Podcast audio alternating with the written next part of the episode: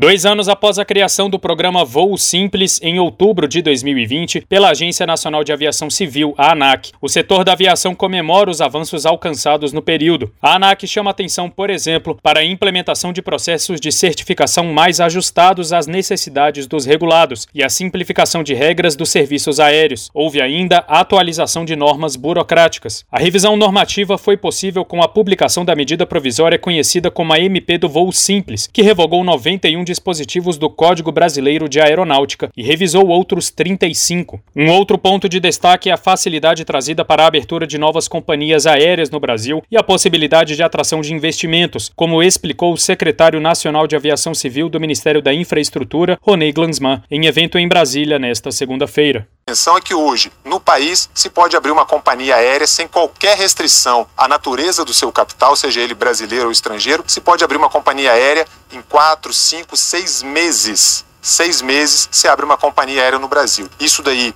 para o investidor estrangeiro, quando a gente fala isso, ele arregala um olho desse tamanho e fala como é que é, porque em países altamente desenvolvidos se demora dois anos, eventualmente três anos, para se abrir uma companhia aérea. Outro aspecto importante da MP do voo simples, segundo a ANAC, é o corte nas taxas de fiscalização da aviação civil, principalmente em operações de acesso ao mercado. A medida provisória trouxe uma racionalização dessas taxas. Do total de 342, restaram 25. A servidora da Superintendência de Aeronavegabilidade da ANAC, Luciana Ferreira, explica sobre a simplificação das taxas. Isso permitiu, isso trouxe uma maior proporcionalidade entre o valor da taxa cobrada com o custo do serviço prestado pela agência. Então a gente fez uma boa limpeza, isso, a simplificação por si só já, já foi um avanço.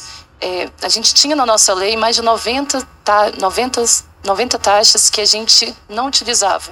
Então, dessas 90 a gente já excluiu e fizemos essa racionalização para manter aquelas que a gente utilizava, acabou que a gente conseguiu reduzir, extinguir outras, criamos outras em razão de novos serviços que foram criados e o objetivo dessa racionalização foi focar no produto entregue. Entre outras iniciativas que melhoraram com o programa Voo Simples estão a facilitação da verificação de requisitos de forma única no fim do processo de abertura de aeródromos antes da liberação do tráfego, a ampliação da quantidade de salas de provas para pilotos da ANAC, além da validação dos certificados médicos aeronáuticos em outros países. Reportagem Tiago Marcolini.